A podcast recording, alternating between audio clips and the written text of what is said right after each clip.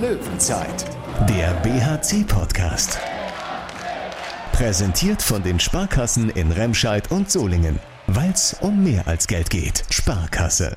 Der Tanz in den Mai hat gestern schon auf dem Parkett der Solinger Klingenhalle begonnen. Der BRC hat aber auch allen Grund zu feiern und sich feiern zu lassen.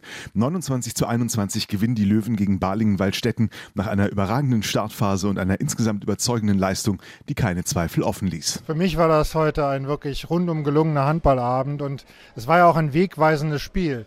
Äh, wenn man auf die Tabelle schaut. Äh, wir haben jetzt alle Zweifel beseitigt, was äh, den Blick nach unten angeht und können uns jetzt äh, auf die Aufgaben konzentrieren mit einem äh, gewissen Schielen nach oben. Sagt BRC-Geschäftsführer Jörg Föste, mit ihm sprechen wir gleich und haben mit Simon Schönningsen und Tom Kara Nikolaisen außerdem zwei der Matchwinner dieser Partie im Interview.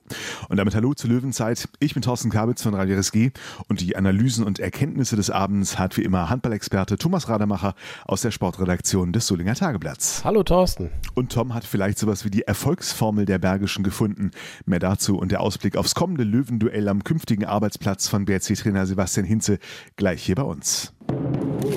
1729 Zuschauer in der Solinger Klingenhalle, darunter übrigens auch die Beachvolleyball-Nationalmannschaft aus der Ukraine. Die haben am Abend wirklich was geboten gekriegt. 9 zu 1 führt der BRC nach einer Viertelstunde, 29 zu 21 gewinnt er nach 60 Minuten. Wollte man den BRC ärgern, könnte man sagen, sie haben eine Dreiviertelstunde lang nur unentschieden gespielt. Aber auch das äh, könnten die Löwen wahrscheinlich locker weglächeln, Tom, denn selten war ein Spiel so eindeutig, klar und vor allem früh entschieden. Ja, das war eine absolut überzeugende Vorstellung äh, des Bergischen HC gegen HBW Balingen-Wallstätten.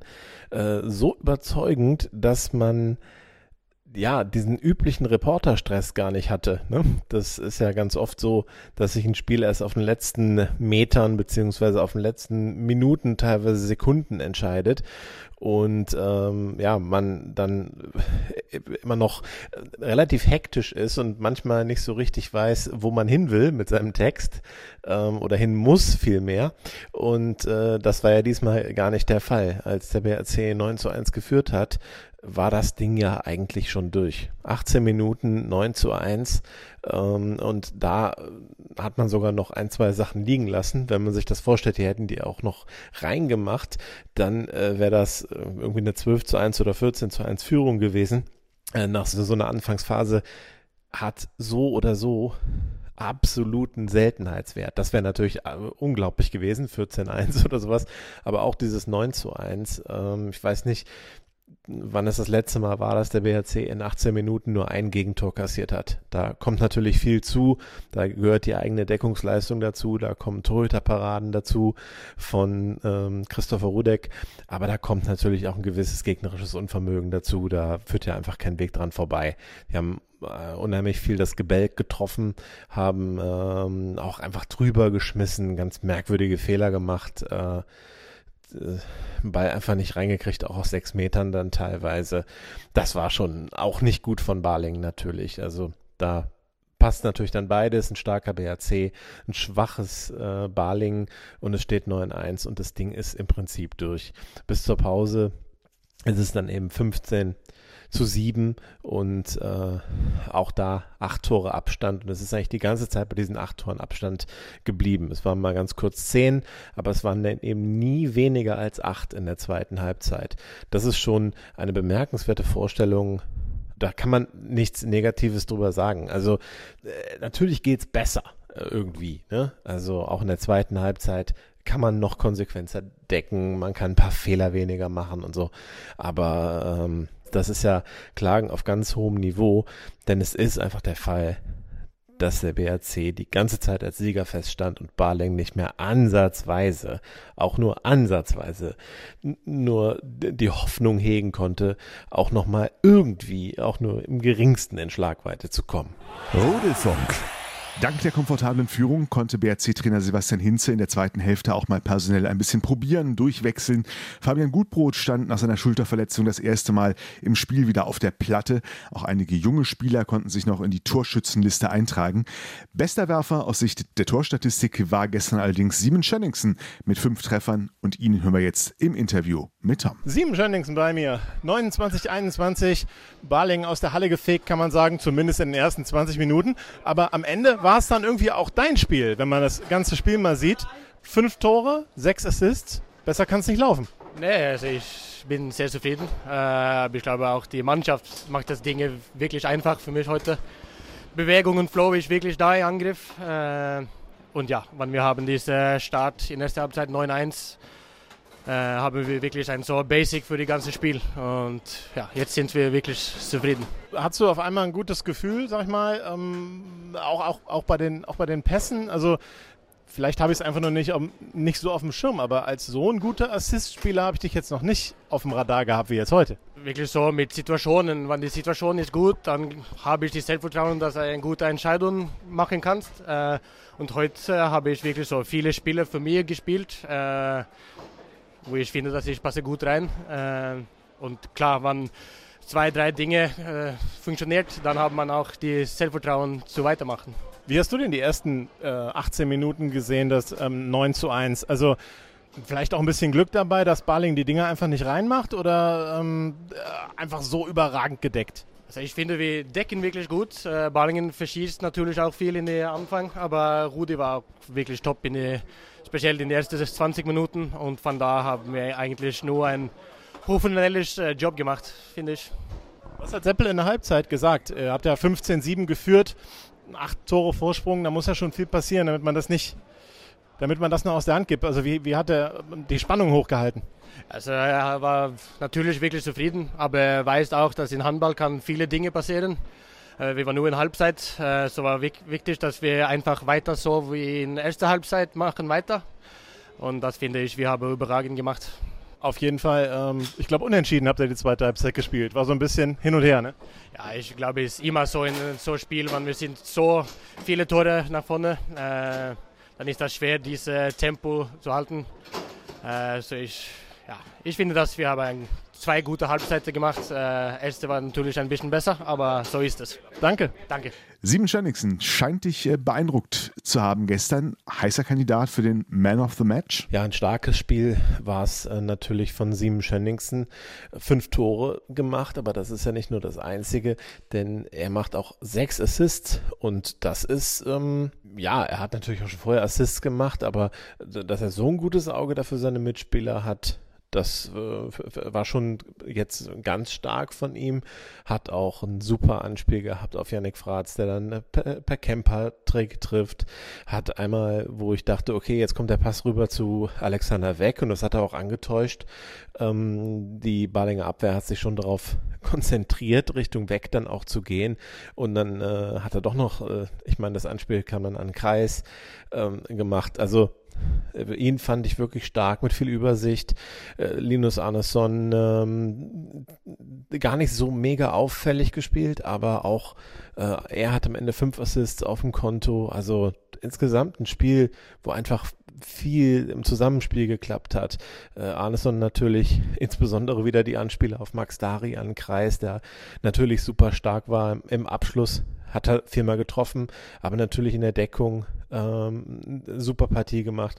Tom Karen Nikolaisen äh, fand ich, äh, hat jetzt kein Tor gemacht, aber fand ich auch äh, defensiv wieder extrem gut. Äh, sein Stil in der Abwehr hatte der sah richtig gut aus, hat er sich so richtig reingeschmissen, also ganz starke kämpferische Vorstellung ähm, in der ersten Halbzeit vom BRC oder in, den ersten Minuten, um dieses Spiel direkt in die richtigen Bahnen zu lenken. Also was eine Einstellung und da hat wirklich viel geklappt, äh, was man da eben vorbereitet hat für Baling und ja, das ähm, war tatsächlich durch die Bank irgendwie ein gutes Spiel. Also klar hatte, hatte der ein oder andere Spieler auch ein paar Schattenmomente, natürlich, aber jeder hat auch was Gutes gemacht und es war letztendlich tatsächlich jeder auf dem Feld außer, ich glaube, Thomas Schmirk war, der Torhüter, hat äh, keine Minute gespielt, Christopher Rudek hat durchgespielt, aber alle anderen ähm, Spieler sind eingesetzt worden. Tobias Schmitz durfte noch dann auch ein Tor machen. Ähm, äh, wie gesagt, Janik Fratz äh, durfte spielen, dann später für äh, Arno Gunnarsson, hat auch getroffen, ähm, hat jetzt kein Tor gemacht, aber hat auch nach langer Zeit wieder gespielt, Fabian Gutbrot. Also jeder, jeder Spieler hatte äh, seine Momente. Tom Bergner hat auch noch ein Tor gemacht. Also ich gehe sie jetzt wirklich alle durch. Also das war einfach ein, ich denke auch für die ganze Mannschaft ein, ein, tolles Erlebnis, dieses Spiel. Und auf jeden Fall ein deutlich besseres als das Hinspiel. Das hatte der BRC verloren mit 28 zu 30. Ein Sonntagnachmittag im November war es, den vor allem Tom Kara Nikolaisen in nicht allzu guter Erinnerung hatte. Mal hören, ob er die jetzt überwunden hat. Tom Kara Nikolaisen bei mir. In Baling hast du noch eine rote Karte gekriegt. Die hat dich sehr geärgert damals, ne? Ja, das hat mich viel geärgert. Äh, ich finde, das war ein bisschen Pech, aber passiert doch. Ich würde sagen, war eine Fehlentscheidung äh, damals. Also ich habe eigentlich gar keine Aktion von dir gesehen. Nein, äh, aber da war ich auch, eigentlich auch in einer äh, rote Karte Flow. Das war meine dritte in Folge in drei Spielen. So, das war eigentlich, äh, ja, ich glaube, nicht so viele Leute haben das gemacht. Aber ich habe das. Da hat nicht vielleicht die Schiris auf dem Kicker, kann ja sein. Aber auf jeden Fall, da hat das sehr wehgetan im Hinspiel ähm, gegen Baling, weil da hat Max Dari auch gefehlt und dann fehlten natürlich zwei wichtige Leute in der Abwehr. Heute wart ihr beide da und die Deckung, kann man sagen, hat von Anfang an sehr gut gestanden. Es stand nach 18 Minuten 9 zu 1 für euch. Ja, äh, und wir hatten wirklich viel Fokus diese Woche äh, am Abwehr. Das war, wir wussten, dass das war die, die Ding, das äh, musste gut sein. Äh, ja, das hat geklappt. Wir sind gut in Abwehr, wenn wir, wenn wir Fokus haben und wir machen unsere Dinge. So, heute hat das geklappt. Und du hast einen super geilen Stil gehabt, ne? Also der sah spektakulär aus. Ja, habe ich. Äh, die Kreislaufer hat gesagt, äh, vielleicht ein Foul, so Schiri, aber ich glaube, nein, das war nicht ein Foul, oder? Ich denke nicht. Also es sah super aus. Ja, danke. Okay, also ihr habt 9 zu 1 geführt, am Ende 29 zu 21 gewonnen. Kann man sagen, nach 20 Minuten war das Ding eigentlich entschieden? Kann man sagen. Zur Halbzeit war das eigentlich entscheidend, aber man wusste auch mit Barlingen, dass sie kämpft immer. Äh, aber wir zu Hause hier in Klingenhalle ist auch schwer zu schlagen, wenn wir so viel führen zur Halbzeit. So, man kann sagen, das war entscheidend, aber wir denken nicht so. Auf jeden Fall habt ihr das souverän ähm, auch zu Ende gespielt in der zweiten Hälfte. Auch wenn es plätscherte so ein bisschen am Ende vor sich hin, das Spiel, ne? Ja, aber äh, ich finde, dieses Spiel war eine super Leistung von uns und das so ein Spiel, äh, dann passiert das. Balingen spielt mit vielen jungen Leuten, wir stehen ein bisschen 5-1 mit ein paar Leuten und ja, aber so, so ist es in einem Spiel wie, wie heute. Nächste Aufgabe wäre dann Rhein-Neckar-Löwen. Da äh, ist natürlich ein bisschen schwieriger als gegen Baling wahrscheinlich. Ja, ist viel schwieriger. Ähm, aber da kann man auch viel machen. Äh, wir wissen, dass Löwen hat jetzt eine wirklich schlechte Saison. Und wir haben wirklich viele Möglichkeiten. Wenn wir, Abwehr, wenn wir spielen Abwehr wie heute, dann kann viel passieren. Abwehr war sicher der Grundstein heute. Danke, Tom, Kara Nikolaisen. Mach's gut. Ja. Danke. Was ich ganz spannend fand, bei den Fernsehkollegen von Sky Sport sagte David Schmidt nachher, er sei nervöser gewesen als sonst vor dem Spiel, weil man erstmal gucken musste nach drei Wochen Pause, äh, wie man so reinkommt, wie alles klappt. Ist ja auch vorab darüber spekuliert worden, ob Balingen da im Vorteil ist, weil die keine so lange Pause dazwischen hatten. Aber am Ende muss man sagen, hat sich das Gegenteil als richtig erwiesen und das nicht das erste Mal. Dir ist was aufgefallen, Tom. Es ist ja eine, eine generelle Tendenz. Ähm dass wenn der BHC viel Zeit zur Vorbereitung auf den nächsten Gegner hat, sieht er meistens gut aus. Äh, und das war auch wieder der Fall. Äh, jetzt gegen Balingen, es war ja eine längere Spielpause, drei Wochen, also man kann dann sich lange vorbereiten auf den nächsten Gegner. Nicht nur das, auch bestimmte Dinge natürlich unabhängig vom Gegner machen, aber man hat halt wirklich eine ausführliche Vorbereitungsphase und dann bringt man so ein Spiel dahin. Das ist jetzt seit längerer Zeit auch in den Ergebnissen zu beobachten. Wenn Sebastian Hinze viel Zeit zur Vorbereitung hat, dann spielt die Mannschaft immer noch mal so einen Tick besser. Und äh, wenn man jetzt mal guckt, dieses Jahr nach der Winterpause äh, Göppingen hochgeschlagen oder sehr deutlich geschlagen, direkt nach der Winterpause. Am Anfang der Saison war der Start in äh, Lübecke, die als Aufsteiger ja mit ganz schön viel Euphorie äh, losgelegt haben, hat man auch erstmal Lübecke sehr überzeugend in deren Halle geschlagen. Letzte Saison kam man aus dem Winter und hat äh, ganz überzeugend in Minden gewonnen. Äh, zum Saisonbeginn ganz überzeugend beim SC Magdeburg gewonnen. Ähm, davor das Jahr, da war es tatsächlich so, äh, da ist der BRC aus der Winterpause gekommen und hat erstmal in Wetzlar verloren. Zum Saisonauftakt allerdings auch äh, mit einem Sieg gestartet. Ich meine, das war auch in Nordhorn. Äh, also natürlich, das sind die Ergebnisse eben zum einen, aber auch meistens sind es eben tatsächlich dann auch gute Spiele, in denen der BRC auch wirklich gut aussieht. Und ähm, das ist jetzt, sind jetzt nur die auffälligen Sachen, wo es ganz klar ist, dass die Vorbereitung länger ist. Ähm, das müsste man mal exakt eruieren, äh, wenn der eine, sagen wir mal, sieben Tage Vorbereitung auf den nächsten Gegner hat, im Vergleich zu nur vier Tagen oder fünf Tagen oder sowas, äh, wie sich da die Ergebnisse unterscheiden. Fände ich ganz interessant.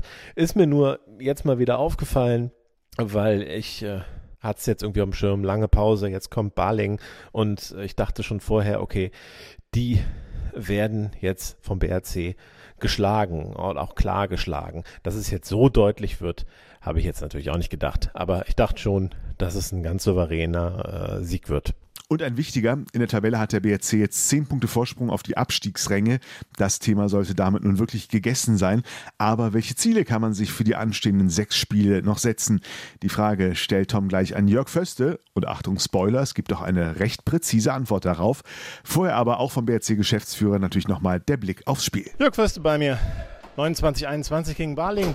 Was hast du denn gedacht nach 18 Minuten, als es 9 zu 1 stand? Also die erste Viertelstunde äh, war absolut überzeugend, in der Deckung geradezu mitreißend. Äh, wir haben die halben Schoch und Lipowina überhaupt nicht zum Zug kommen lassen. Wir haben äh, so eng gedeckt, so offensiv gedeckt, ähm, dass wir äh, A, die Schüsse vermieden oder verhindert haben und äh, darüber hinaus auch noch die Anspieler in den Kreis verhindert haben, weil es einfach zu dunkel wurde für die beiden.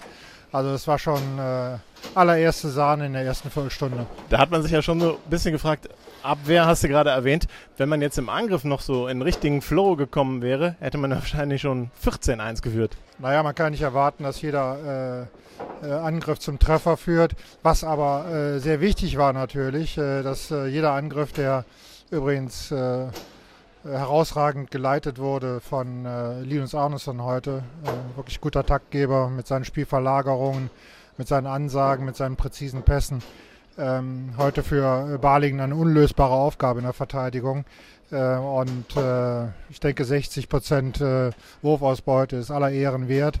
Äh, zumal wir ja auch nur zwei, glaube ich, technische Fehler hatten in den ersten 25 Minuten und Balingen damit auch nicht ins Tempo-Gegenspiel haben kommen lassen. Äh, das war auch ein wichtiger Punkt. Äh, der Rückzug stimmte jeweils, äh, sowohl nach Torerfolgen wie auch nach Misserfolgen. Und 1-0 Konter oder schnelle Mitte vom Balingen wurde so komplett unterbunden. 15 zu 7 stand es zur Pause. Da muss man dann ja gucken, dass man die Spannung hochhält. Gut gelungen? Ich denke ja. Wir sind gut aus der Pause gekommen, haben ja mit der gleichen 7 begonnen, wie wir das Spiel auch begonnen haben. Die ersten 10 Minuten waren wieder sehr überzeugend und dass man äh, so etwas über 60 Minuten äh, nicht durchhalten äh, kann, äh, das äh, ist klar. Äh, dass sich dann noch unkonzentrierten Einheiten einschleichen, ist auch klar. Und wir haben ja auch munter durchgewechselt, damit alle auch Spielanteile bekommen. Also für mich war das heute ein wirklich rundum gelungener Handballabend und es war ja auch ein wegweisendes Spiel wenn man auf die Tabelle schaut. wir haben jetzt alle Zweifel beseitigt, was den Blick nach unten angeht und können uns jetzt äh, auf die Aufgaben konzentrieren mit einem äh, gewissen Schielen nach oben. Was würdest du denn da als Ziel ausgeben wollen? Naja, was geht. Es ist ja immer äh, von den anderen Ergebnissen abhängig. Äh, aber ich traue uns, äh, wenn wir diese Form hier konservieren, wenn wir weiter so konzentriert arbeiten, äh, durchaus einen Platz zwischen 9 und 11 zu. So ein kleines bisschen, das Hinspiel war ja doch eine Niederlage, wo man dann dachte, ah, blöd gelaufen, vielleicht auch nicht, also sicher nicht die beste Leistung, dann auch eine rote Karte gegen Tom Kare, dann fehlten Max Dare und Tom Kare, was sicher wehgetan hat in Baling. Ist es so, fühlt sich auch so ein kleines bisschen wie eine Revanche an äh, von außen? Das Wort würde ich nicht äh, benutzen. Äh, es war schon dadurch ein anderes Spiel, äh, weil, wie du gerade beschrieben hast, ja äh, Max fehlte im Innenblock und durch die Hinausstellung von Tom Kare nach fünf oder sechs Minuten die komplette Statik im Deckungsspiel ähm, ja aufgehoben war. Und insofern mussten wir so viel improvisieren, äh, dass wir uns auf dieses Kampfspiel gegen Balingen haben einlassen müssen, dass wir mit zwei Toren verloren haben. Heute war es ein völlig anderes Spiel, was wir von der ersten bis zur letzten Minute dominiert haben, auch weil wir äh, natürlich eine deutlich breitere Besetzung aufbieten konnten. Nächste Aufgabe ist ja dann bei den Rhein-Neckar-Löwen. Besonderes Spiel, auch weil es gegen die künftige Adresse des aktuellen Trainers geht? Ja, das geht mich ja nicht so viel an. Also ähm, letztlich geht es darum, gegen einen Tabellennachbarn äh, zu punkten. Äh, wir haben gegen die Rhein-Neckar-Löwen in den äh, letzten Aufeinandertreffen immer sehr gut ausgesehen. Äh, beide Mannschaften scheinen formstark zu sein. Äh, und äh, es wird sicher ein munteres Spiel. Das ist nächste Woche Sonntag. Ähm, heute, nee, gestern habt ihr noch vermeldet, ähm, dass äh, ja, der Hauptsponsor verlängert hat. Coroplast, wichtiges Zeichen für dich. Äh, ihr habt auch beschrieben, dass das Engagement erweitert wurde. Kannst du vielleicht noch beschreiben, inwiefern erweitert? Ist das dann finanzieller Natur vor allem? Es äh, ist eine Erweiterung hinsichtlich der Laufzeit zunächst einmal. Und zwar, das ist eine Verdoppelung. Äh, und äh, es gibt auch eine Erweiterung hinsichtlich der äh, Präsenzen und äh, der finanziellen Entschädigungen. Ähm, insofern ist das in jeder Hinsicht ein gutes Zeichen für den Bergischen HC und es ist ein äh, Familienunternehmen aus der Region.